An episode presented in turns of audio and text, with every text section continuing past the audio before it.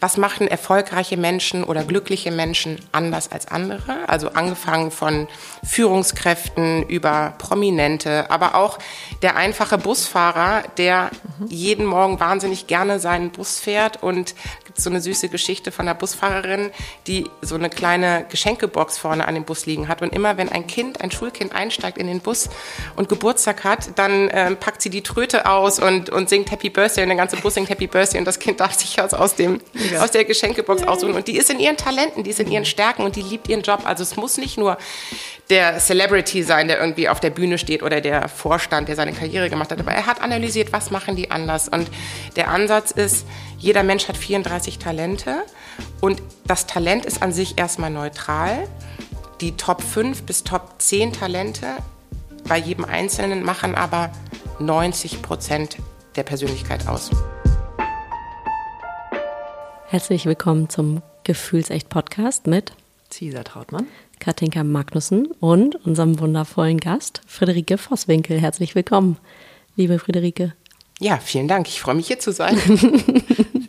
liebe Friederike, wir kennen uns schon, jetzt muss ich selber überlegen, zehn Jahre? Ungefähr. Vielleicht nicht ganz so lang, vielleicht sind es acht, neun Jahre. Wir waren damals zusammen über unsere, kann man sagen, damaligen Partner ähm, bei einer Unternehmergruppe, die sich EO nennt, Entrepreneurs Organization, und wir waren im sogenannten Partnerforum, also in dem die, ich sag mal, die Unternehmer trafen sich regelmäßig und wir waren so ein mm, ja, Parallelforum, was sich getroffen hat, ausgetauscht hat zu Themen, ähm, die wir da selber definiert haben. Eine sehr intensive, sehr bewegende Zeit und ähm, haben viel Zeit zusammen verbracht und uns darüber äh, gut kennengelernt, schätzen gelernt. Und äh, ich glaube, unsere beiden Beziehungen gingen dann irgendwann in die Brüche, darf ich das so sagen? Oder das so? So sagen, Wir haben ja. beide Kinder bekommen, du schon viel früher. Deine Kinder sind schon ein bisschen älter, sie sind in der 14, 13. Ja, meine Tochter ist 13 und der Sohn wird jetzt 11. Der Sohn wird 11, meine sind noch ein bisschen kleiner. Und ähm, du kommst ursprünglich aus dem Recruiting-Bereich? Hast dich damals oder tust du, glaube ich, heute noch mit ähm, Bewerbungen für McKinsey? Wie, wie, erklär mir das kurz, du suchst passende Bewerber genau, ich war viele Jahre festangestellter Recruiter für McKinsey und habe international Berater, ähm, unter anderem auch aus der MBA-Universität INSEAD recruited, ähm, war im Münchner Büro am Anfang, dann im Hamburger und arbeite jetzt als Freelancer, also habe mich vor einigen Jahren selbstständig gemacht Genau, da muss ich unbedingt, äh, da muss ich unbedingt einhaken, weil das, ich erinnere das noch, das gab vor ein paar Jahren bei dir wie so ein Knall. So, ich kenne dich schon lange, deswegen das war wirklich so. Ich habe das schon lange irgendwie im Gefühl gehabt, das wird irgendwie in die Richtung gehen, aber es ist ja so, man kann, glaube ich, unter Freunden auch nie irgendwie sagen, also man kann das ja nicht irgendwie Ratschläge geben oder wie auch immer. Ähm, irgendwann gab es einen großen Knall und du hast irgendwie alles anders gemacht, ähm, dich irgendwie einmal gehäutet und bist in den Bereich Coaching gegangen für Frauen. Und jetzt kommt das Thema, was ich oder was Cisa und ich super spannend finden, ähm, die nach der Kinderpause oder nach der Elternzeit den Wiedereinstieg in den Beruf suchen. suchen. Und da kriege ich schon Gänsehaut, weil das natürlich auch gefühlt mein Thema ist. So, ich habe die Kinder bekommen. Ich war irgendwie jahrelang die Frau an der Seite eines meines damaligen Mannes so auch beruflich. Und äh, dann gab es den Bruch und jetzt ist so, ich arbeite, aber ich habe immer das Gefühl, es ist eigentlich nicht genug, was ich mache und es ist vielleicht eigentlich noch gar nicht passend, was ich mache und ähm, fühle mich irgendwie da immer noch nicht sicher genug. Ich merke, wenn so die Frage an mich gerichtet wird und was machst du beruflich, dann innerlich schwimme ich, meine Augen weichen aus, also da schwimmen wirklich alle Fälle davon. und ich glaube, ich bin schwimmen. auch Fische, ich darf schwimmen, okay, danke schön. Aber ich glaube, dass das ganz, ganz, ganz vielen Frauen so geht. Ähm, magst du uns ein bisschen erzählen, wie so deine Reise vom Recruiting ging in dieses ja, so wann dieser, ich, ich weiß den Moment, aber ich will ihn natürlich von ja. dir hören, ähm, was du gemacht hast und wie das kam. Sehr gerne. Also bei dem Wort Ratschlag musste ich eben echt äh, innerlich schmunzeln, denn in dem Wort Ratschlag, also jemandem einen Ratschlag geben, steckt ja auch immer das Wort schlagen. Also ich weiß es besser als du und äh, das ist eigentlich ein Wort, was, ähm, oder auch bei IO damals immer gesagt wurde, man sollte aus seinen Erfahrungen berichten mhm. und nicht Ratschläge gegeben, damit es auf Augenhöhe stattfindet. Und ähm, ja, wie kam es zu meinem Bruch? Also ich habe gerade Gänsehaut, wo ich hier sitze und darüber nachdenke, weil ähm, es fängt eigentlich damit an, dass ich immer schon Psychologie studieren wollte und meine Eltern mir damals gesagt haben, mir den Ratschlag gegeben haben, studier doch BWL und das öffnet dir mehr Türen und gibt dir mehr Möglichkeiten. Und als brave Tochter habe ich natürlich BWL studiert und war viel im Ausland und ähm, mir war es wichtig, eine Karriere zu machen, Geld zu verdienen, unabhängig zu sein, auch in High Heels und Kostümchen über den Flughafen zu flitzen und ähm, habe das eigentlich gar nicht in Frage gestellt, dass das für mich äh, irgendwann anders sein soll. Und ähm, so ein bisschen der Turning Point war, als dann das erste Kind auf die Welt gekommen ist und ähm, mir automatisch klar war, also mein damaliger Mann und ich haben gehaltlich ähnlich verdient. Und ähm, irgendwie war automatisch klar, ich kümmere mich um die Kinder und er macht die Karriere. Und ich habe das gar nicht in Frage gestellt. Und heute aus der Retro-Perspektive weiß ich, warum ich das gemacht habe, weil ich das als Vorbild von meiner Mutter so vorgelebt bekommen habe. Die war auch für uns Kinder da und für mich hat sich das irgendwie stimmig angefühlt zu sagen, ich bin dann für die Kinder da. Oder in dem Fall war es ja erstmal nur ein Kind. Und ähm, ich glaube, es geht ganz vielen Frauen so, immer noch in der heutigen Zeit, dass sie diese Entscheidung treffen. Und dann habe ich gedacht, naja, dann komme ich nach einem Jahr wieder zurück in den Job. Und ähm, das habe ich auch gemacht und bin auch, habe weiterhin für McKinsey gearbeitet und bin viel rumgereist. Aber es war immer so, dass ich auch die Hauptverantwortung für die Kinder hatte. Ich wollte gerade sagen, ich habe gerade eine Freundin, die genau diese Phase gerade hat. Also das Baby ist jetzt ein Jahr alt, die geht jetzt wieder in den Job rein ähm, und die saß am Küchentisch und sagte, Katinka, ich habe eigentlich das Gefühl, ich kann nichts richtig machen. Mhm. Das kenne ich eben auch, ja, so dieses Gefühl, ich kann den Job nicht machen, aber ich kann auch die Kinder nicht machen. Also es ist, ich will irgendwie die eierlegende Wollmilchsau sein und welchen Anspruch habe ich da eigentlich mhm. an mich selber? Ja, und das ist ein Riesenproblem, was ganz viele Mütter haben, was die Männer auch gar nicht so im ersten Moment erkennen, wenn da nicht offen drüber gesprochen wird. Die Frauen ja oft auch nicht. Also ich zumindest mhm. damals nicht. Nee, und ich auch nicht. Also ich habe nicht kommuniziert, dass ich unzufrieden bin, weil ich habe mir ein Kind gewünscht. Ich habe mir irgendwie auch ähm, gewünscht, zu Hause zu sein. Mir ist es dann auf die Füße gefallen, als ich gemerkt habe, wie unzufrieden ich eigentlich bin. Also dieses Jahr mit dem Kind zu Hause, mit der Elternzeit. Ich erinnere mich an Momente, wo ich dann abends gefragt wurde, wie war dein Tag? Und ich fast wütend geworden bin. Die Antwort war ja, wie soll er denn schon gewesen sein? Er war irgendwie zwischen Spülmaschine, Waschmaschine, äh, Wickelkommode, Zimmer aufräumen, äh, Spielplatz und stillen stillen und zwischendrin ist äh, die Bombe eingeschlagen und wenn der Partner abends nach Hause kommt, ist die Bombe wieder aufgeräumt und er kriegt es nicht mit. Und mich hat das nicht erfüllt, mich hat das total unzufrieden gemacht und gleichzeitig habe ich mich extrem geschämt dafür, warum ich denn so unzufrieden bin, weil ich habe ja das, was ich haben wollte und es führte bis hin zu eifersüchtig sein auf irgendwelche Geschäftsessen, weil man in schicken auch noch Business Lunch und man ist dann eifersüchtig darauf. Wie du bist in schicken Hotels und du sitzt am Flughafen und du gehst lecker essen und ich bin hier die ganze Zeit irgendwie mit einem sabbernden Säugling. So, so habe ich mir das nicht vorgestellt und das äh, geht natürlich vielen so und in dem Moment, wo ich dann wieder gearbeitet habe, war ich auch dankbar, im Büro zu sein und so ein Stück weit Normalität zu haben. Und ähm, aber also ich hatte ähm, 30 Stunden damals ähm, und trotzdem einen Kita-Platz, der bis 18, 19 Uhr ging, weil wenn ich dann gereist bin und nach Paris geflogen bin oder sonst wohin, brauchte ich diese lange Kita-Zeit für meine Kinder und im Worst Case, weil mein Mann damals auch nicht in Hamburg gearbeitet hat, sondern eine Stunde außerhalb, immer irgendwie ein Backup, wer sich kümmern kann, um das Kind abzuholen, wenn es spuckt oder krank ist und ich auf Reisen bin. Und bis heute sind es in ganz vielen Partnerschaften, sehe ich, auch bei den Frauen, die bei mir im Coaching sind, ist es dieser permanente Mental Load auch im Kopf, ne? sich um den Job zu kümmern, um die Kinder zu kümmern, ums Backup zu kümmern. Und ähm, die Mehrbelastung, die dadurch entsteht, ist schon enorm. Mm, darf ich da mal reingrätschen? Unbedingt. Also Stichwort Zerrissenheit. Mhm. Das kenne ich glaub, gar nicht. Genau, das ist, glaube ich, wirklich was, was Männer, also ich sage allgemein Männer, ne? es kann ja ganz toll auch Abstufungen da geben, ähm, dass das von der Grundgenetik bei den meisten Männern eben nicht da ist, dass wenn die Kinder kommen, ähm, dass dann so eine Zerrissenheit ist. Also eine Freundin von mir sagte mal, äh, da waren die Kinder noch ganz klein, Amelie Fechner schreibt ganz tolle Gedichte heute. Ähm, ich sagte, weißt du, äh, für Männer ist der Weg von Anfang an im Grunde klar. Also die machen irgendeine Schulausbildung, gehen zur Schule, dann machen sie irgendwie eine Ausbildung und dann haben sie einen Beruf und den machen sie und äh, damit verdienen sie Geld und Punkt. Also jetzt mal ein bisschen pauschal.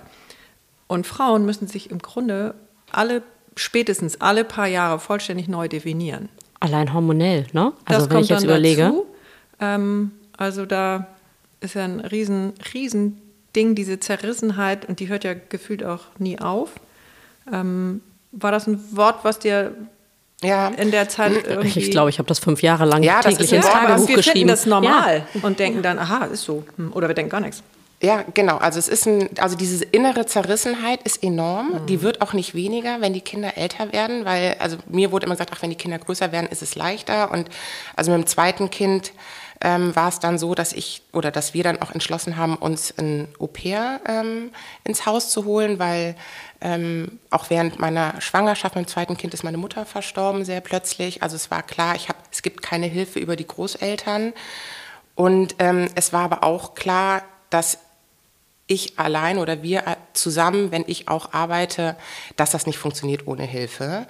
Ähm, diese Zerrissenheit, ob das genetisch veranlagt ist, kann gut sein, aber ich glaube, es ist in dem Moment, wo du als Mutter auch schon schwanger bist, neun Monate und das Kind in dir trägst, einfach auch eine andere, ein anderes Verantwortungsgefühl ja. entsteht. Mhm. Und für viele Männer, die nehmen sich eine Woche Zeit nach der Geburt und dann gehen sie ganz normal in ihren Job zurück. Mhm. Und ähm, selbst, ich habe auch Frauen, die teilweise nur den Mutterschutz genommen haben und dann wieder arbeiten gegangen sind. Da hört das nicht auf. Also Was ja in anderen Ländern, also ich habe ja auch im Ausland lange gelebt und viele meiner Freundinnen, die sind nach sechs Wochen wieder voll in den Beruf eingestiegen und zwar von morgens um neun bis abends um sechs. Ja. Ich will jetzt aber trotzdem irgendwo die Männer auch in Schutz nehmen, weil mhm. in meinem Job als Recruiterin mhm. und die, wenn ich die Bewerbungen bekomme, stelle ich fest, dass immer mehr Männer auch ankündigen, sie mhm. hätten gerne eine Elternzeit, sie hätten mhm. gerne irgendwie einen Monat Pause oder drei Monate Pause und dass da viele Chefs sich auch noch schwer tun. Mhm. Ähm, und ich hatte mal jemanden im Gespräch, der dann sagte, wir sind schwanger. Mhm. Und da musste ich sehr lachen, weil auf der einen Seite hat es total mein Herz höher schlagen lassen, dass ein Mann ist, der sagt, wir sind schwanger. Also implementiert, ich möchte auch gerne Elternzeit nehmen für mein Kind. Mhm.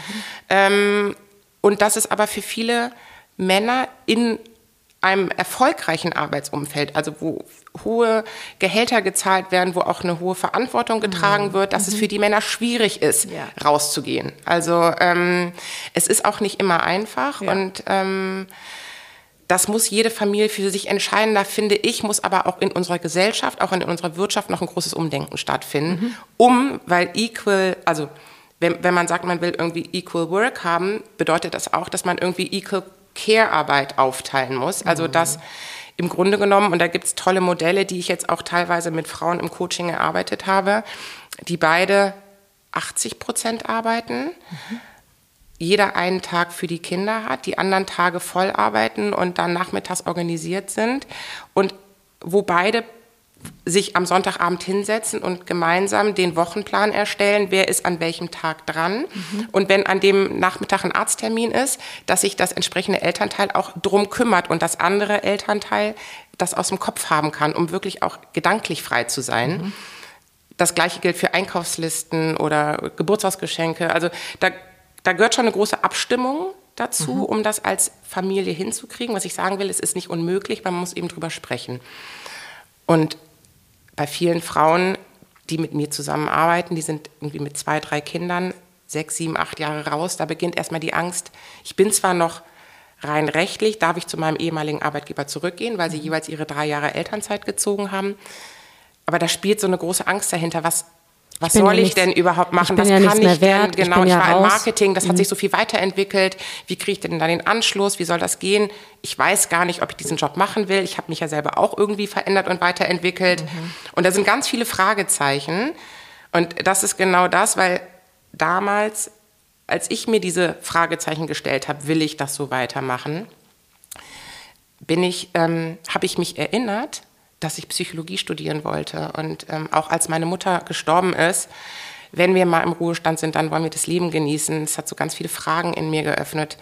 warum nicht eigentlich jetzt das Leben genießen und was, was heißt das denn und wie kann ich denn die Kinder genießen und meine Partnerschaft genießen und mein Leben genießen und Dinge tun, die mich mit Freude erfüllen. Und weil ich ja auch im Recruiting immer mit Menschen zusammengearbeitet habe und mir immer gesagt wurde, ach, du hast so ein Feingefühl, dich auf andere Menschen einzustellen, fiel es mir wieder ein, dass ich gesagt habe, ja, ich wollte Psychologie studieren, warum mache ich nicht eine Coaching-Ausbildung als systemischer Berater? Und so kam das, dass ich diese Ausbildung gemacht habe und dass ich über diese Coaching-Ausbildung auch die Stärkenanalyse kennengelernt habe, über einen anderen Coach.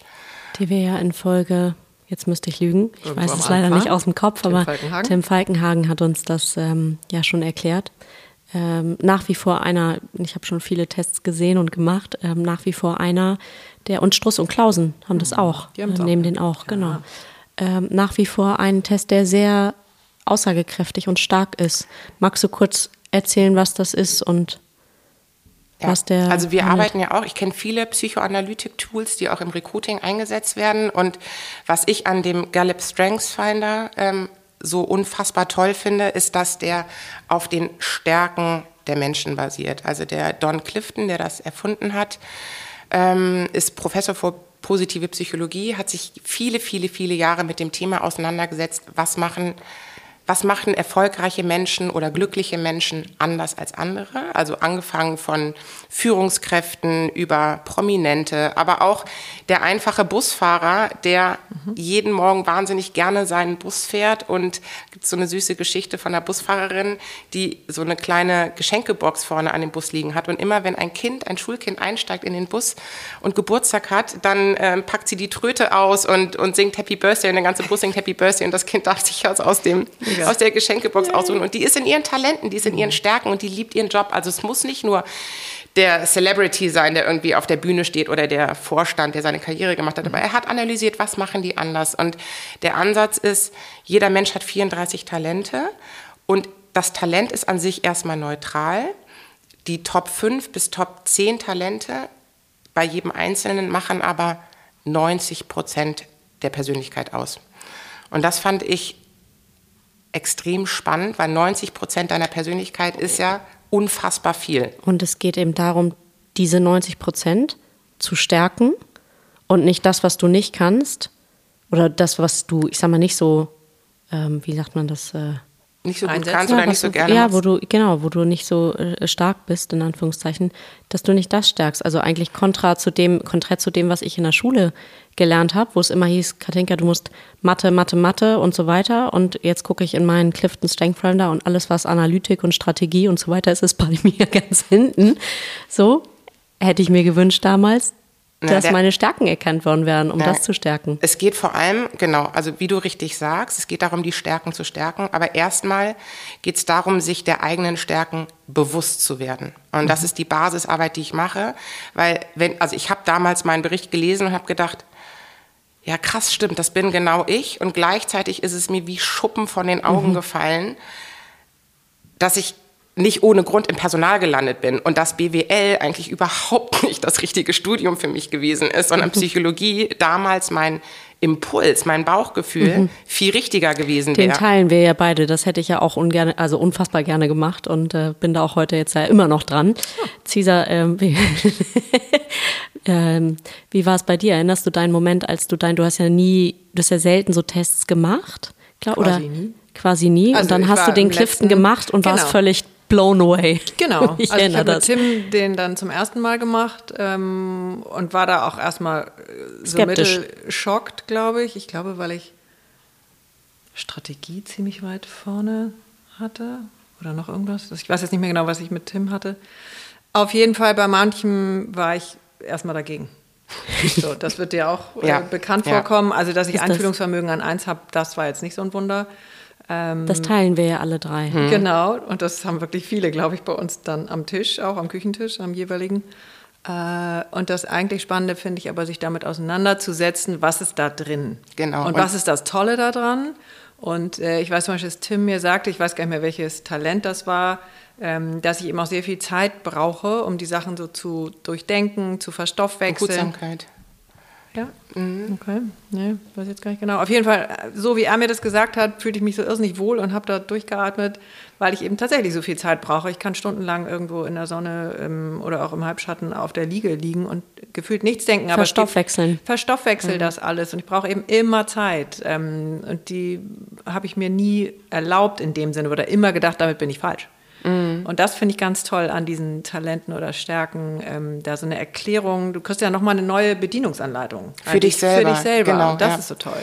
Und also dieser Bericht ist ja schon an sich sehr umfangreich. Ähm, mhm für mich war damals der Game Changer, dass ich das mit einem Coach auch durchgesprochen genau, habe, genau. der mhm. mir das nochmal erklärt hat. Also das war bei mir auch so. Ja. Du liest deine der Ergebnisse. Test an sich ist so, okay, danke, das ist jetzt weiß, teilweise neu, teilweise nicht neu, aber so dieses Gespräch dann mit dem Coach, damals war das bei mir auch Tim, das war wirklich ein Game Changer. Ja. Genau, das ja. weiß ich, ich werfe ich noch kurz ein, weil viele von unseren Hörerinnen ähm, und Hörern haben den Test daraufhin auch gemacht.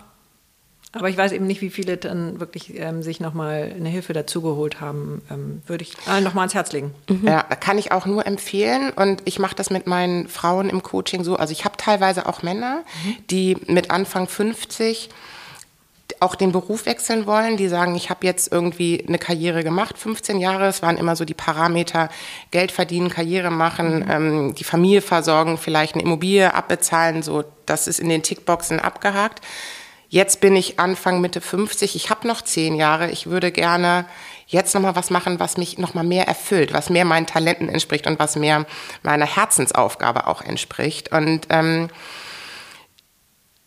der diese Talente, diese 34 Talente sind ja nicht Rechnen, Lesen, Schreiben. Mhm. Also es ist zum Beispiel, ich kann das gerne mal teilen, meine mhm. Top 5 sind mhm. Einfühlungsvermögen. Sagen, wir teilen die alle mal, wir haben die mhm. natürlich auch rausgesucht. Erzähl ja, mal. Fang du an. Mhm. Genau, Einfühlungsvermögen auf Platz 1. Das zweite ist Verbundenheit. Mhm. Das dritte ist Einzelwahrnehmung. Das vierte Strategie und das fünfte Kommunikation. Ja, ja cool. fast das Gleiche. Echt? Mhm. Witzig. Mhm. Okay. Katinka, du? Nee, dann erzähl du erstmal, dann ist es ein bisschen präsenter. Also an welcher ich Stelle? Auch Einfühlungsvermögen an 1. Ähm, Strategie an 2, Verbundenheit an 3, Einzelwahrnehmung an 4 und Autorität an 5. Witzig. Mhm. Aber das ist der zweite Test, den ich gemacht habe, weil ich ja noch äh, einen zauberhaften, wundervollen, unglaublich tiefen Tag bei Rangelstruss hatte. Also es gab eine gewisse Veränderung. Aber ähm, nur in der Rangfolge oder haben sich auch die Talente verändert? Irgendwas, also die Autorität ist gefühlt da ein bisschen neu ähm, und ich weiß nicht was. Äh, genau, es ja. ist nur ein bisschen verrutscht. Weil es gibt, es werde ich häufig gefragt, wenn ich den Test in ein, zwei Jahren genau. wieder mache oder in zehn ja. Jahren verändert er sich. Es gibt minimale Verschiebungen. Mhm. In der Regel sind die Talente 1 bis 10 genau. dieselben. Mhm. Manchmal verschiebt sich die Rangordnung, mhm. dass die Autorität vielleicht bei dir von der 8 auf die 4 hochgerutscht mhm. ist. Das kann sein, weil dann mhm. hast du dein Talent gestärkt oder es ist Ach dir so. auch nochmal anders bewusst geworden, mhm. dass du es anders einsetzt und ja. auch die unteren 33 und 34 oder sagen wir mal 30 bis 34 sind ja Talente, die du, die einfach nur weniger stark ausgeprägt sind. Die mhm. sind ja trotzdem in dir veranlagt. Mhm. Und auch die, wenn du sie weißt und bewusst einsetzen kannst, kannst du ein bisschen stärken, dass sie sich, also manchmal verhindern die einen auch ins Tun zu kommen. Ja. Im Unterbewusstsein. Mhm. Und meine Aufgabe und mein Ziel ist es, das ins Bewusstsein zu heben und dadurch vor allem auch das Selbstbewusstsein der jeweiligen Personen, also meine, am liebsten arbeite ich natürlich mit Frauen, aber auch mit den Männern macht es super viel Spaß, mhm. zu verändern und zu sehen, wie auf einmal so, ah ja, genau, das bin ich. Und dann auch zu gucken, wie kann ich denn aus diesen Stärken, wie kann ich das beruflich nutzen und dann das Feld aufzumachen. Das ist, oh, I love it. Aber erstmal ja. du, Katinka. Dann. Genau, wir gehen aber gleich zu dem Selbstbewusstsein zurück, ja, weil da, da bin ich wir auch die grade, nächsten acht Tage durchgehend drüber reden. Da bin ich auch gerade hängen geblieben natürlich und an der Frage, wieso eigentlich der Schwerpunkt so auf Frauen, findest du dich da in jeder Einzelnen wieder, aber das äh, gleich nochmal. Äh, Einfühlungsvermögen, Anpassungsfähigkeit, Kontaktfreudigkeit, überraschenderweise, Tatkraft und Höchstleistung. Ach, die Höchstleistung, die hat oh, ich ja, auch die ist auch interessant. Ja. Mhm. Die ist gewandert mit der Autorität. Entschuldigung, ja? aber wir waren bei dir. Mhm. Ja, die hat, stimmt, die hatten wir gemeinsam. Ja, mhm. ja die Höchst, also woran stolper ich da? Einführungsvermögen, Anpassungsfähigkeit, Kontaktfreudigkeit, das bin ich. Die Tatkraft ist bei mir so ein bisschen verschüttet. Also ich packe gerne an und ich ziehe daraus auch extrem viel. Und jetzt, wo ich darüber spreche, merke ich so, dass die letzten zwei Jahre waren einfach, die letzten paar Jahre waren bei mir viel starre. Und das führt, das ist so eine Downwärts, wie sagt man, so eine, so eine ähm, Abwärtsspirale, Abwärtsspirale ähm, tatsächlich. Ähm, weil je weniger tatkräftig ich bin, desto unwohler und unglücklicher fühle ich mich. Und ich merke so, in dem Tun komme ich da ähm, wieder raus. Mhm. Das ist interessant, weil zum Beispiel ähm, die Tatkraft ist ein Talent. Ähm, also ich habe das eher im Mittelfeld. Menschen mit Tatkraft setzen gerne sofort um. Da ist eine mhm. Idee und dann kribbelst dir in den Fingern, dass du eigentlich sofort losschreiten möchtest, mhm. bevor der Gedanke vielleicht auch schon zu Ende gedacht ist. Mhm. Und die Höchstleistung ist ein Talent. Es motiviert dich, bei den Besten dabei zu sein. Mhm. Also du möchtest gerne zu den Besten dazugehören. Du vergleichst dich mit anderen. Es ist wichtig, dass du... Obwohl ich Wettbewerb ganz hinten habe. Es ist aber auch nicht Wettbewerb, weil Höchstleistung ist, es spornt dich an mhm. und es motiviert dich, es gibt dir Energie, mhm. bei so den Besten dabei zu sein. Perfektionismus in Anführungszeichen. Und ich merke auch gerade, dass die beiden sich so ein bisschen äh, in die Haare kriegen. So, weil auf der einen Seite will ich ins Machen kommen und mach gerne, also treib die Dinge gerne voran. Und auf der anderen Seite, wenn es nicht gleich richtig gut ist, dann verliere ich die Lust daran. Mhm. Also ich habe das Gefühl, die kannibalisieren sich so wie so ein bisschen. Ja. Ja. Was du da machen kannst, ist, dass du dir, wenn du das feststellst, ne, es ist ja erstmal 95 Prozent unseres Handelns, Denkens und Tuns geschieht aus dem ähm, Unterbewusstsein und nur 5 Prozent sind irgendwie bewusst gesteuert. Und das zu wissen, kannst du sozusagen dieses Potenzial der 95 Prozent nutzen, wenn du weißt, ah, jetzt ist die Tatkraft, die will, und mein Anspruch der Höchstleistung konterkariert, kannst du dir überlegen, was dir denn gerade wichtiger ist. Also ist es mhm. dir wichtiger, ins Tun zu kommen oder ist es dir wichtiger zu überlegen, was dass es ein wichtiges Ergebnis ist oder dass es irgendwie zu, einem, zu dem Ergebnis führt, was du hast. Und mit dem Einfühlungsvermögen bist du ja sehr intuitiv. Also wir alle drei haben Einfühlungsvermögen und deswegen ist es irgendwie, wir, wir nehmen Dinge wahr, die viele andere Menschen nicht spüren. Mhm. Und ähm, das ist ein großes Talent. Ähm, es ist aber auch ein bisschen wie so ein Schwamm, der alles aufsaugt, wo, man, wo wir uns gerne abschotten dürfen und auch mit einem Bewusstsein sagen, so stopp. Mhm. Ähm, zum Beispiel ist eine, ähm, ähm, und das kann auch sein, dass das bei dir mit reinspielt. Jedes Talent hat ja auch einen Blindspot, also einen blinden Fleck. Eine Schattenseite.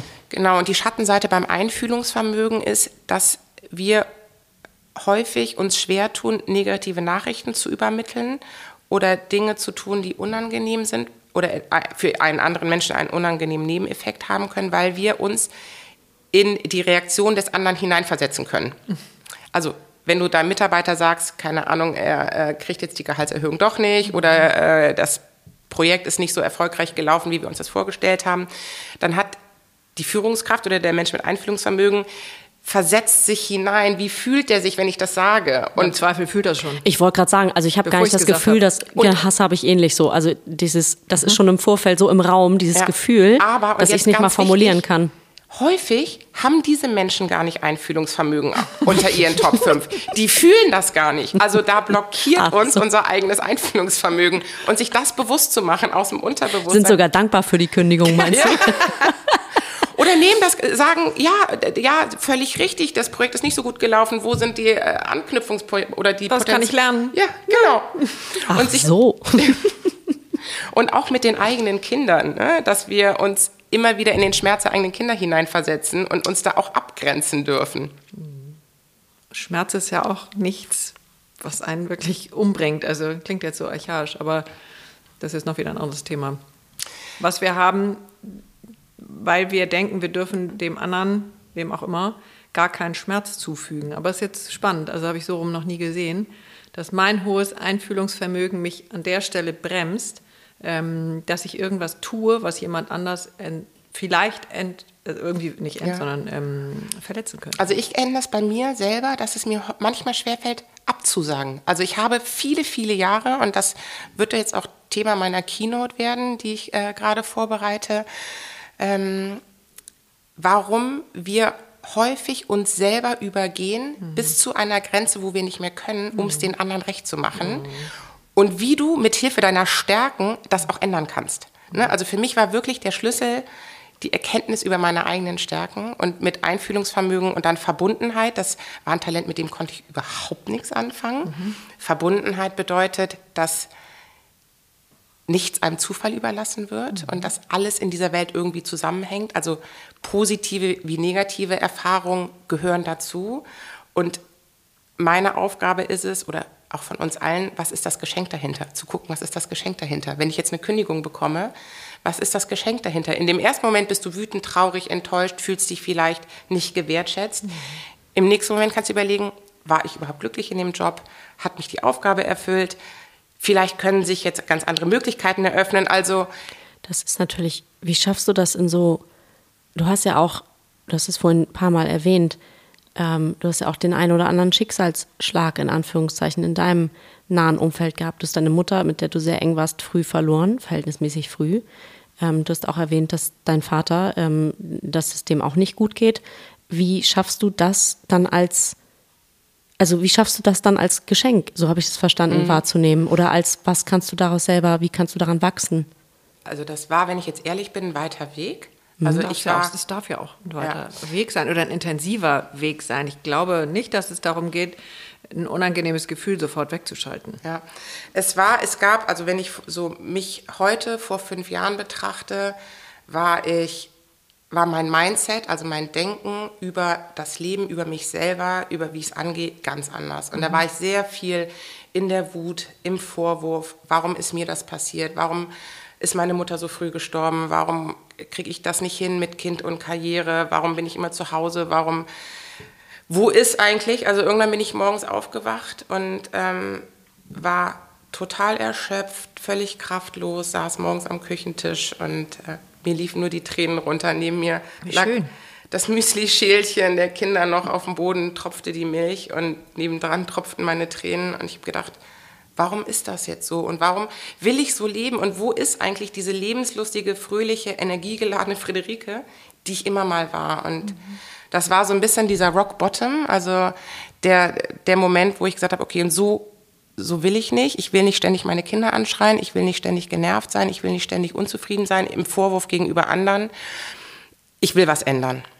So, und dann habe ich mir also mir Hilfe genommen, habe sozusagen angefangen, auch die Trauer zu verarbeiten, die viele Jahre unterdrückt war. Ich habe zum Beispiel, als meine Mutter gestorben ist, mich nicht getraut, vor meiner Tochter zu weinen, mhm. weil ich stark sein wollte, weil ich Angst hatte, was denkt sie denn mit ihren drei Jahren, wenn Mami jetzt weint. Mhm. Heute ist es ja ein Geschenk. Also du, wir haben eben über Wut und Trauer und Gefühle gesprochen.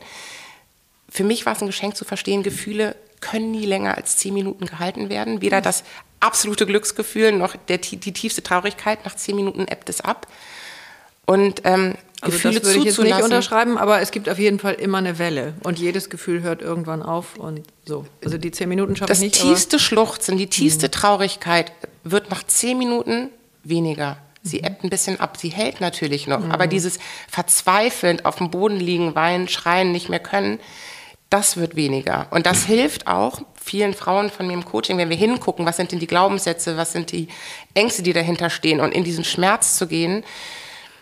Mir hilft es als Coach, da auch den Raum zu halten und mhm. zu wissen, es wird weniger und es ist total befreiend und erlösend, das zuzulassen, weil the only way getting out is going through. Mhm aus meinem eigenen Prozess. Also mhm. ich hatte erst selber Coaches, dann habe ich mich ja dazu entschlossen, die Ausbildung zu machen, weil ich verstanden habe, wie essentiell diese Arbeit ist und wie, ähm, wie viel sie in mir bewirkt und wie viel ich aber auch weitergeben kann an andere, um da auch einen Teil in diese Gesellschaft mitzubringen, anderen zu helfen, zu ihrer eigenen Mitte wiederzukommen, zu ihrer Lebensfreude zu kommen und zu ihrer inneren Kraftquelle. Mhm. Und on top kommt dann natürlich diese Stärken. Ähm, Ausbildung, Ausbildung als Stärkencoach. Weil wenn du die Basisarbeit gemacht hast und die Ängste abbaust und verstehst oder Menschen hilfst, wieder ins Tun zu kommen und dann über die Stärken zu gucken, wer bist du eigentlich, was für ein tolles Geschenk bist du und was kannst du in die Welt bringen, das ist dann das Schönste. Ja, and it's a long way sometimes. Ja, aber für mich, also genau, die Reise in der Form hat vor fünf Jahren begonnen. Mhm. Und dein, deine eigene Wut, dein eigener Schmerz, dem hast du Raum gegeben. Dem habe ich Raum gegeben und der hat mir dann über meine eigene Stärkenanalyse eben verbunden, auch total Verbundenheit geholfen zu wissen. Ich, das ist wie so ein doppelter Boden fühlt sich das an. Ich weiß, egal wie tief ich sinke und egal wie schlimm alles ist, irgendwie hat alles seinen Sinn. Und über diese, also ich wusste das immer schon, unterbewusst irgendwie eine Tür schließt sich und die nächste öffnet, aber mit dieser Verbundenheit, dass auf einmal Menschen mir begegnen, die mir eine Botschaft übermitteln oder Dinge passieren, wo ich das Geschenk dahinter sehen soll, das war neu und das ist für mich komplett in mein Mindset, in mein Leben, in mein Selbstverständnis von meinem Leben übergegangen. Mhm. Herrlich. Und geht das, äh, oder wie geht das konform, konform ist das nicht das richtige Wort, aber ähm, wie passt das zusammen in, in das, wie du groß geworden bist? Weil da ging es jetzt eher nicht so, glaube ich. Gar nicht. Ja, um ja. Verbundenheit. Also einer meiner, meiner größten Glaubenssätze und auch bis heute, obwohl ich den schon mehrfach transformiert habe, ist er immer noch da. Machen wir das nicht, bis wir tot sind? Also Liebe dann wahrscheinlich noch weiter. Ne? Also, Liebe gegen Leistung. Liebe gegen mhm. Leistung. Also Nur wer was leistet, ist was wert. Conditional Love. Natürlich auch durch meine Eltern nicht bewusst, ja. Aber es, ich wurde gelobt für gute Noten und äh, ich wurde gelobt, wenn ich irgendwie, äh, also nicht umsonst bin ich irgendwie bei McKinsey gelandet, weil es einen gewissen, also es war ein gewisser Anspruch da und ein gewisser Druck und auch an mich selber. Und ich war mit mir selber nur zufrieden, wenn ich bei den, ich habe nämlich übrigens auch Höchstleistung unter meinen Top Ten. Ja, schön. wenn ich irgendwo performe. Ja wo es Anerkennung gibt, wo ich mhm. zu den Besten gehöre, wo ich mir selber, wo, da, wo ich dann selber das Gefühl hatte, ich bin stolz, aber auch mir den Stolz verdient habe mhm. von meinen Eltern. Mhm.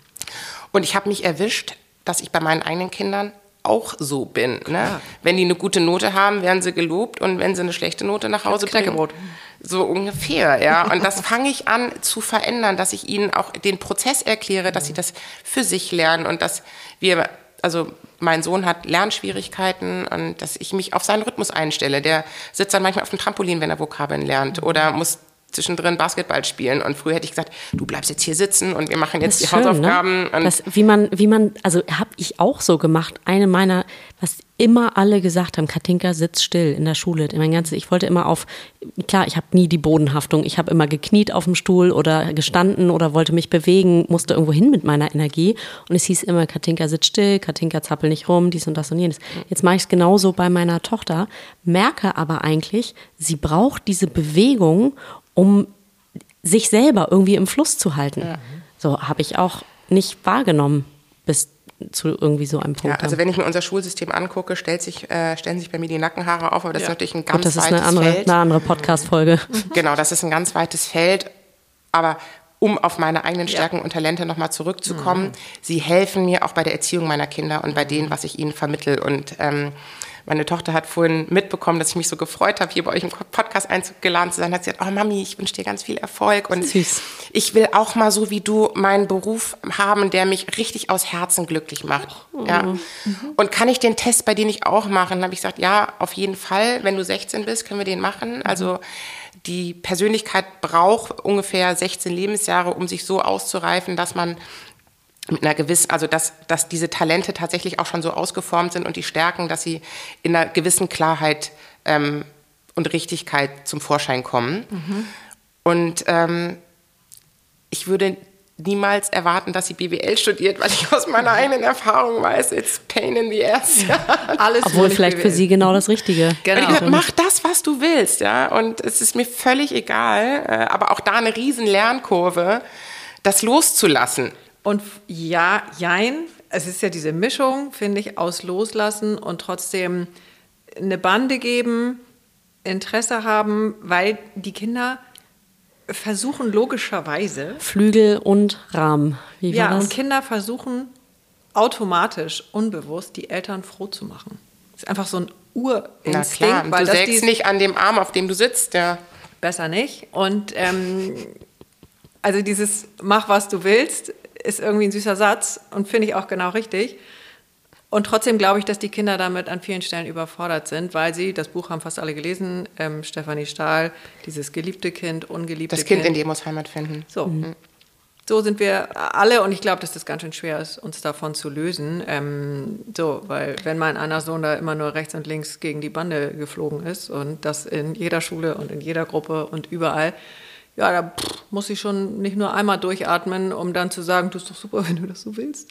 Ähm, dann mach mal alles genauso. Jein. Also wir müssen mhm. ja irgendwie diesen, diesen Weg da in der Mitte finden mhm. und ähm, also ich will nur sagen, es ist gar nicht so also einfach. was ich und das also was ich zum Beispiel mit meinen Frauen auch erarbeite, ist so, du hast deine Kerntalente und mhm. wie kannst du sozusagen die beruflich nutzen? Und ähm, weil hier steht ja nicht drin, wenn du sagst, du hast Bindungsfähigkeit oder Bedeutsamkeit, dann machst du X und dann machst du dann Y. machst du X, dann machst du Y, sondern dann gehen wir rein, woher kennst du das? Wann mhm. ist es zum ersten Mal zum Vorschein getreten? Mhm.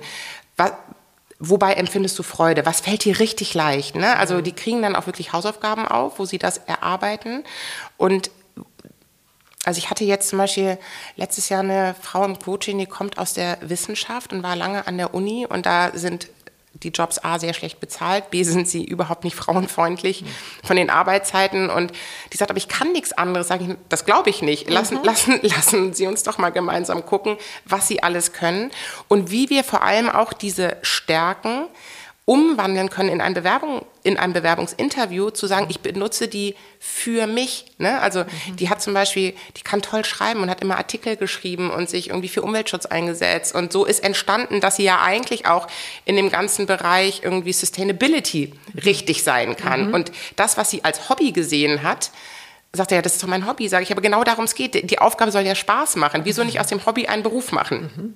Mhm. Ja, und äh, ja, die hat jetzt einen Job, der richtig viel Spaß macht. Und ich finde es auch wichtig, gerade für uns Mütter, ich finde, niemand ist so multitaskingfähig wie wir Mütter. Mhm. Ne? Wir jonglieren immer mehrere Bälle gleichzeitig. Wir haben immer ähm, eine Struktur in unserem Kopf, Plan A, Plan B, was passiert, wenn was schief läuft. Und das kann man ja auch als Projektmanagement-Skills verkaufen. Ja, ja, ne? Also mhm. in, wenn dir ein Interviewpartner sagt, naja, Sie sind ja seit acht Jahren draußen, wo soll ich Sie denn jetzt einsetzen? ja, ja, sich, und das ist genau das, woran ich arbeite und so viel dann zum ja. Thema Selbstbewusstsein. Mhm sich nicht verunsichern lassen. Du kannst mit vollem Selbstbewusstsein sagen, ja, ich habe acht Jahre ein kleines Familienunternehmen gemanagt. Und zwar habe ich da an Projektmanagement-Skills dies und das und jenes mitgenommen. Mhm. Und mit meiner Autorität, die kann ich mhm. übrigens auch, mittlerweile kann ich Mitarbeiter führen, davon haben sie gar keine Ahnung, wie gut ja. ich das kann. Ja. ja. also nur als Beispiel. Mhm. Und das ja, aber warum ist das immer noch, entschuldige, dass ich da einmal reingehe, warum ist das immer noch so, ähm, ich habe übrigens eigentlich durchgehend Gänsehaut, aber natürlich, weil ich in der, natürlich in der genau der Phase bin. Warum ist das? Du bist ja seit sechs Jahren raus.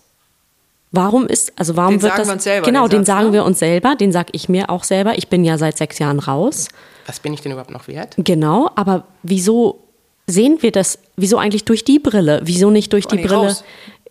Raus, aus was? Also ich ja. bin maximal drin eigentlich. so, aber wieso bewerten wir das selber so? Und ähm, ähm, ja, nicht nur wir selber, sondern auch von außen. Also es ist jetzt nicht ja. so, dass ich sogar, ich glaube, letzte, vorletzte Woche hatte ich ein Gespräch ähm, und die sagte auch zu mir, naja, du bist jetzt einfach ein paar Jahre raus, da ist es schwieriger, wieder reinzukommen. Bäm. Ja. Wird man gleich wieder klein gemacht. Genau. Also zwei Sachen, die ich dazu sagen möchte. Dein 80 Prozent der Kommunikation, die wir führen, ist ein Selbstgespräch. ist ein innerer Dialog. Bei mir eher so 180. so, du sagst dir selber, ich bin ja schon so lange raus. Mhm. Wer soll mich denn nehmen? Wenn ich jetzt 60.000 oder 70.000 oder noch mehr Jahresgehalt fordere, wer soll mir das denn zahlen? Das bin ist, ich ja gar nicht wert. Das bin ich ja gar nicht wert. Das ist deine Kommunikation mit dir selber. Mhm. Wenn du anfängst, das zu verstehen, dass es dein innerer Dialog ist und anfängst, dir auch aufzuschreiben, und das ist, finde ich, ganz wichtig. Und äh, das ist immer die Basisarbeit. Also wir machen das Lebensrad, wir schauen uns das Lebensrad an und dann erarbeiten wir Ziele.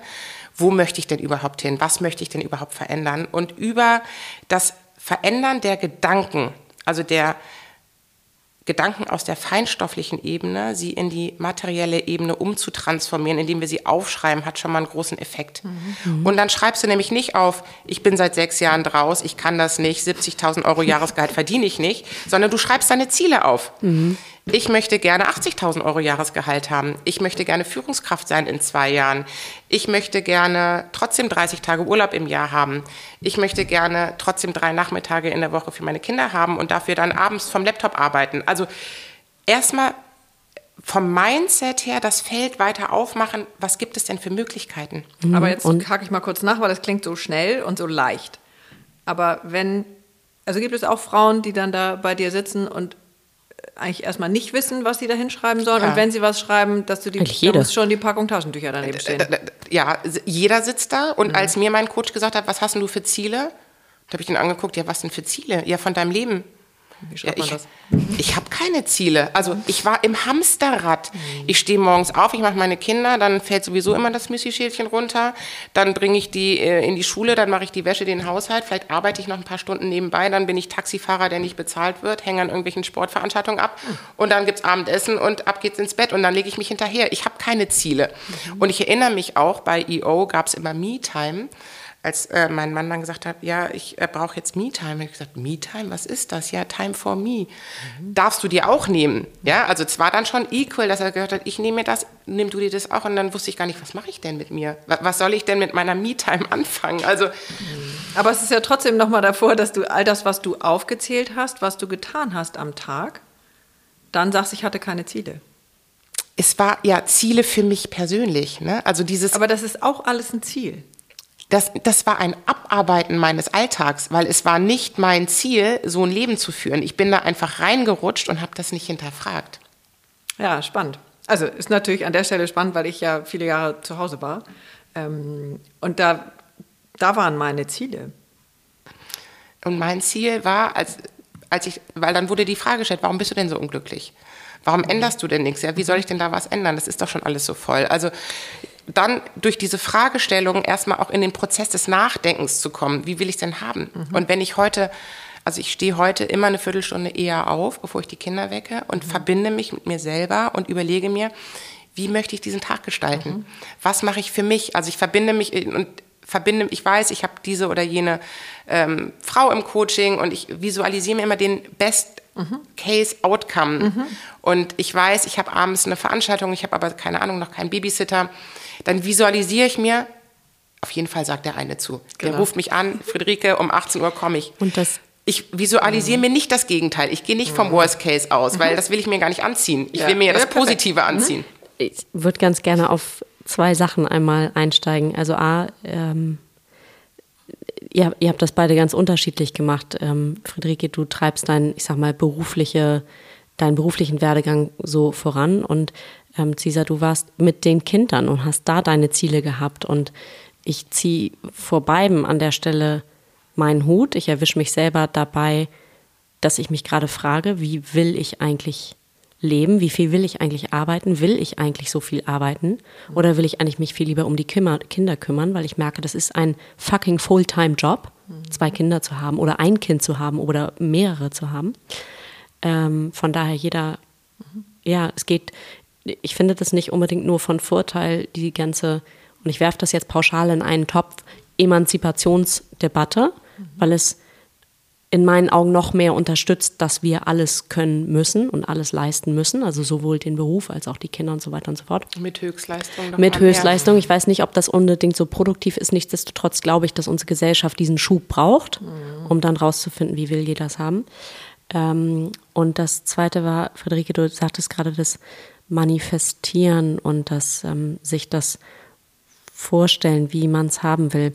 Ich erinnere, du hast vor einem Jahr oder anderthalb, vielleicht ist es länger oder kürzer, ich weiß nicht mehr genau, hast du dir nochmal so einen Booster verpasst. Du hast damals irgendwie nochmal eine kleine Online-Schulung oder Ausbildung gemacht, hast dir ein Vision Board erstellt und wir saßen damals irgendwie zusammen beim Glas Wein und du sagtest ja und dann komme ich in euren Podcast und ich dachte, nein, was willst du da erzählen über Recruiting, über, Re jetzt, über Recruiting, was das ist ja, also für mich hatte das in dem ähm, Zusammenhang ja, ich dachte, wo ist da das Gefühl, wo, wo ist da der Anknüpfungspunkt? Klar, ich nehme es total zu mir. Ich habe das ganz ähm, auch vielleicht nicht gerade nicht bewertet. Ich hatte da einfach in dem Moment noch keine, noch kein Bild im Kopf. Und du hast das für dich auf dein Board gepackt, damals schon. Du hast es verbalisiert.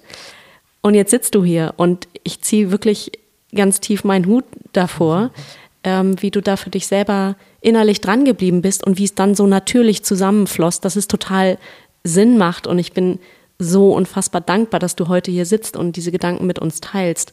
Ähm, vor einem Jahr wäre das noch nicht, glaube ich, so denk- und fühlbar gewesen, weil, der, weil die Entwicklung noch eine ganz andere war. Mhm. Also das, lange Rede, kurzer Sinn. Nee, ist schön. Das ja. Manifestieren, noch, mhm. das Manifestieren, das Visualisieren, ähm, dass die positiven Gedanken da irgendwie ähm, in Vordergrund stellen, das scheint irgendwie, da scheint irgendwie was dran zu sein. Da nehme ich mir ein ganz großes ähm, Stück von mit. Ja. Vielen Dank an ja, der Stelle. Und das ist wirklich ein ganz Wir sind noch nicht am Ende, keine Sorge, aber to ja, ganz toller Teil der Verbundenheit, äh, der uns und wer auch sonst noch alles an diesen Tisch gerade gemeinsam gebracht hat, weil wir haben kein einziges Mal über äh, Friederike Vosswinkel gesprochen, aber ich gucke natürlich auch im Netz und ich gucke überhaupt auch oder wir schauen, wer passt mal gut zu uns und so weiter und schick dir dann vor kam ja in dein Feld, ne? Und ich ja, so ja vor zwei drei Wochen sah ich irgendwie wieder irgendeinen Post, keine Ahnung, wie du ja bei mir oder bei uns gelandet bist, ähm, als ich bei der Emotion jetzt gelistet wurde als Emotion sowas. Coach, ja. Genau. Und auf einmal, das ist ja immer so, bei mir macht es irgendwann Pling und ähm, dann fange ich an zu schreiben oder rufe irgendjemand an oder kennst du den oder ich will mal und wir wollen mal und so weiter. Und ähm, dann habe ich dir das geschickt, wie wäre es denn mal äh, mit Friederike Forstwinkel und habe aber auch gar nicht gewartet, dass du antwortest, sondern ich habe dir direkt geschrieben. Also wer jetzt noch die fünf gewesen. Minuten Sprachnachricht, die ich danach abgefeuert habe an dich. und das ist jetzt wirklich so eine große Freude, ähm, wie wir an diesem Tisch gelandet sind, ja. wie die Wellen gehen, was das für ein, wie auch immer wir es nennen, ja, das mhm. ist Verbundenheit oder morphogenetisches Feld. Das ist jetzt alles irgendwie kein kein moderner äh, fancy Scheiß oder Humbug, sondern so funktioniert das. Mhm. Ja, richtig schön. Ja. Jetzt bist du. Yes. Ich habe mich so gefreut. Erstmal sprachlos. nee, weil es ist, also es sind tatsächlich in den letzten anderthalb Jahren ganz, ganz viele Begegnungen und Dinge in meinem Leben passiert, die ich mir innerhalb meines normalen Mindsets, also Denkrahmens von Friederike vor fünf Jahren überhaupt nicht hätte vorstellen können. Und es hat natürlich ganz viel auch, also es ist ein kontinuierlicher Prozess, an dem ich an mir selber arbeite, meine Gedanken steuere, auch bewusst versuche, mich aus schwierigen Momenten dann wieder sie positiv zu drehen.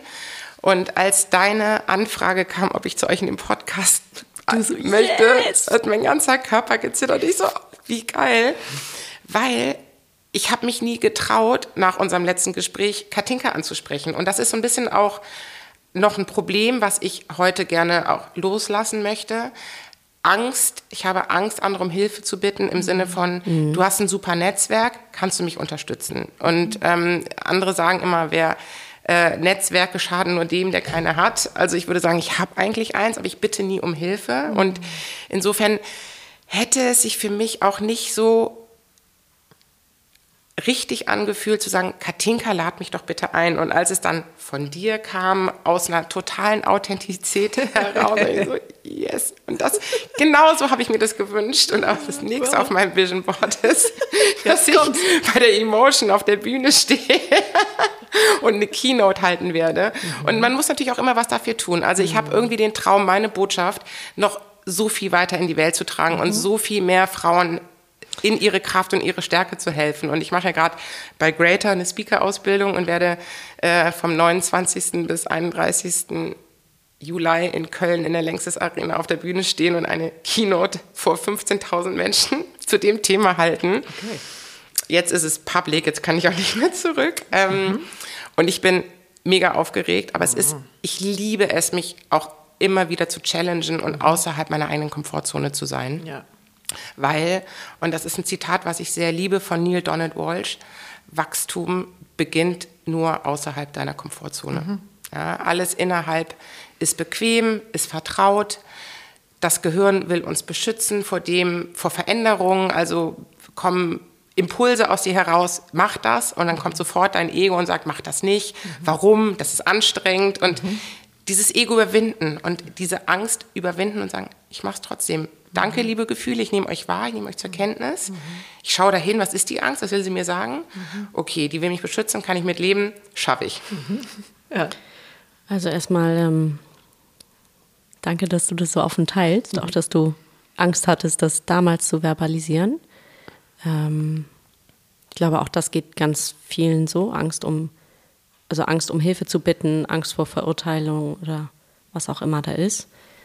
Ähm, gleichzeitig kann ich nur noch mal meine Dankbarkeit an der Stelle betonen, dass du einen anderen, du hast eine andere Ausstrahlung, du stehst anders für das Thema. Also deine innere Haltung dem Thema gegenüber hat sich in den anderthalb Jahren einfach noch mal signifikant gestärkt, in Anführungszeichen.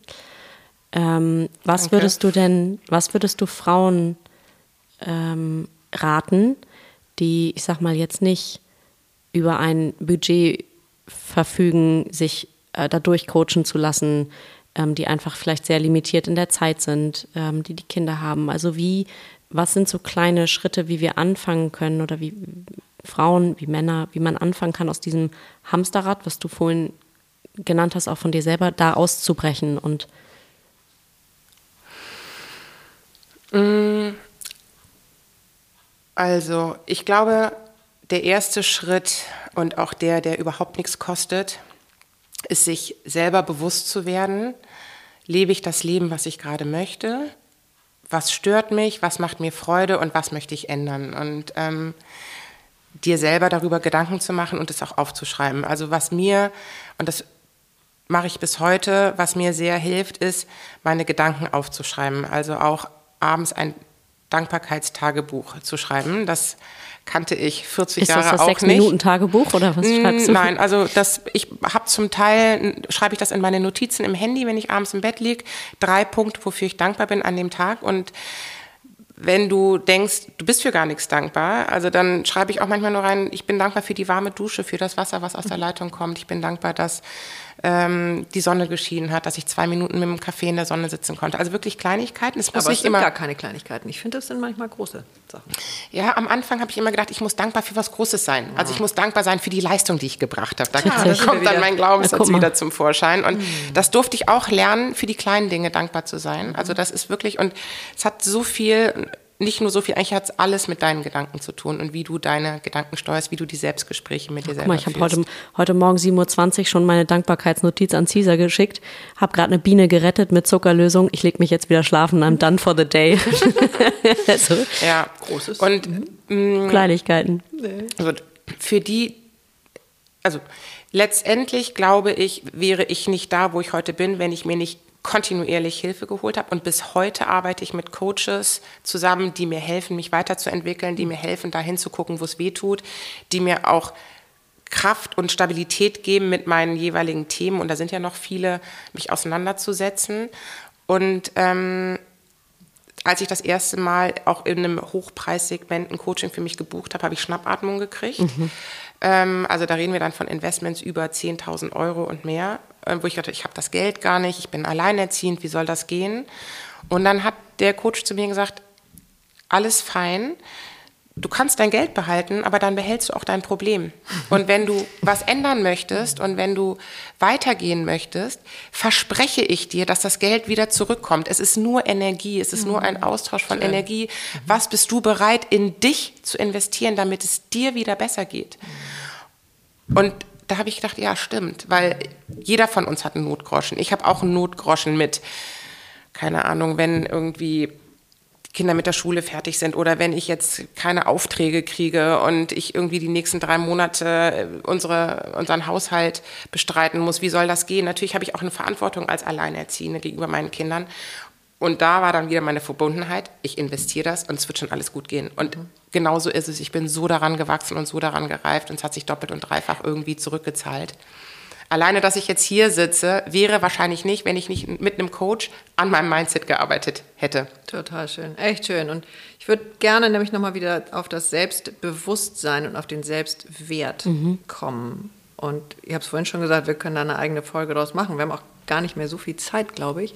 Aber lass uns da trotzdem nochmal einsteigen, weil es so aus nicht viel wert ist, ähm, da hinzuschauen. Ähm, wie bist du in deinen Selbstwert dann wirklich fühlbar? Das eine ist ja das, was wir hören und was wir an Impulsen bekommen. Ähm, wie ist es wirklich dann bei dir angekommen? Weil das ist ja das, was du auch heute weitergibst für die meistens Frauen im mhm. Coaching. Also wie ist wirklich dein eigener gefühlter Selbstwert dann entstanden? Also als ich wusste, Einfühlungsvermögen, Verbundenheit, Einzelwahrnehmung, Strategie und Kommunikation sind meine Top 5 Talente, mhm. fiel es mir wie Schuppen von den Augen, dass ich gesagt habe, ja, ich weiß, warum ich mit Menschen zusammenarbeite, warum ich im Recruiting gelandet bin, mit Einzelwahrnehmung und Einfühlungsvermögen und Kommunikation. Ich will Coaching machen. Es ist mir so in die Wiege gelegt worden, mhm. dass ich noch tiefer einsteige und dass ich einfach diese Begabung und dieses Geschenk mitbekommen habe, das zu nutzen. Und Strategie, hattest du ja vorhin auch gesagt, Strategie ist nicht strategisches Denken, sondern mit Strategie haben wir immer einen Plan B mhm. in der Tasche. Mhm. Also geht nicht, gibt's nicht. Ich habe also ich werde auch häufig gefragt, hast du nicht Angst vor den Coachings, dass du den Frauen nicht weiterhelfen kannst? Habe ich nicht, weil mhm.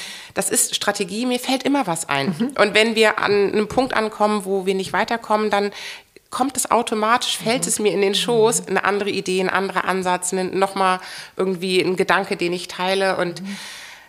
also diese Analyse war für mich der Game Changer, zu sagen, ich mache diese Stärkenausbildung selber, ich will das lernen, ich will es verstehen, ich will da noch tiefer einsteigen, ich will das anderen mitgeben und ich will, dass die auch so ein Selbstbewusstsein und ein Bewusstsein über sich selber bekommen, wie das mir ergangen ist. Und das ist so ein Geschenk, weil jeder von uns trägt ein Geschenk in sich. Mhm bin ich der festen Überzeugung, dass wir auf diese Welt gekommen sind, weil wir was mitgeben und weitergeben dürfen. Und ich sehe es jetzt als meine Herzensaufgabe, das mit herauszufinden und ähm, zu ja, bestärken. Zu bestärken, genau. Und in die Welt zu bekommen. Aus dem Unterbewusstsein ins Bewusstsein und mhm. ins das Selbstbewusstsein zu stärken. Sehr schön. Das ist eigentlich eine ganz äh, tiefe schamanische Arbeit.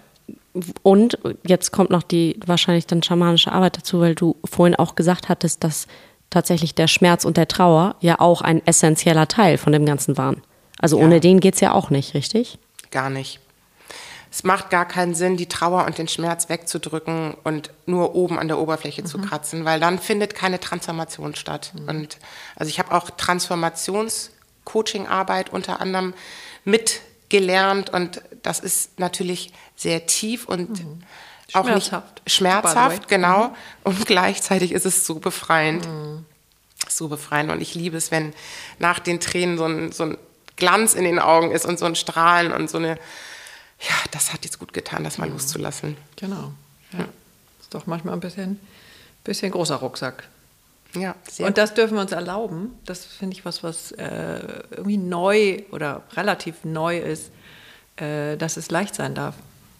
Ja, und das ist tatsächlich auch, wenn du einen Beruf ausübst, der dich mit Freude erfüllt, mhm. dann fühlt sich das nicht wie Arbeit an. Genau. Mhm. Also, ich, um da noch ein letztes Beispiel zu geben, mhm. ich hasse meine Buchhaltung. Ja. Und jeden Monat schiebe ich das wie Blei vor mir her und mhm. schnürt mir die Kehle zu. Und ich bin einfach überhaupt gar nicht in meinen Talenten. Ja. Ich kann aber im Gegensatz dazu Kennen zehn Stunden alle, Coachings machen ja. und es läuft durch mich durch. Und mhm. ich, ich fühle mich nicht angestrengt, sondern ich fühle mich beflügelt. Mhm. Und das ist so, okay, da bin ich in meinen Talenten und hier bin ich so überhaupt nicht in meinen Talenten. Und, ähm, und wie löst du das? Ich gebe es jetzt hoffentlich ab. So, das wollte ich hören. Das ist ja auch mal eine meiner ganz großen Erkenntnisse. Hilfe holen. Der letzten Jahre, wenn ich irgendwas erstens nicht kann und zweitens nicht will, also nicht im kindlichen, äh, ich bin trockig, nee, sondern einfach dieses liegt mir gar nicht, es kostet mich so viel Kraft, dann, Baby, gib's ab. Ja. Es gibt also Leute, die können es super, die lieben es, Buchhaltung ja, zu machen ja. oder einfach nur die Dinge, die mir so schwer fallen, genau wie mir und dir und Katinka Dinge wahnsinnig leicht fallen. Ähm, da denken andere, oh Gott, wie soll ich denn das machen? Ja. Das ist auch Verbundenheit übrigens. Ja. Ja, genau. Und das, und das hat ja jeder von uns. Mhm. Ne? Und ähm, also ich habe jetzt gerade eine Ärztin auch im Coaching gehabt, die, ähm, das war auch eine tolle Geschichte. Die wollte mehr Geld verdienen, ist auch alleinerziehend, ähm, ist aber in, Ange in einem Angestelltenverhältnis. Die werden auch in so verschiedenen Gehaltsbegrenzungen ähm, bezahlt. Und dann haben wir aufgeschrieben, wie hättest du es denn gerne? Und dann schließt sie ihre Augen und dann sage ich, ist völlig losgelöst von, ob das realistisch ist oder nicht und schreibt auf, ich hätte gerne eine Praxis, wo ich mit dem Fahrrad hinfahren kann, wo ich Partnerin werde. Ich würde gern 1500 Euro mehr verdienen. Ähm, ich hätte gerne irgendwie trotzdem Nachmittag frei. Und wir haben immer 14 Tage Pause zwischen unseren Coachings.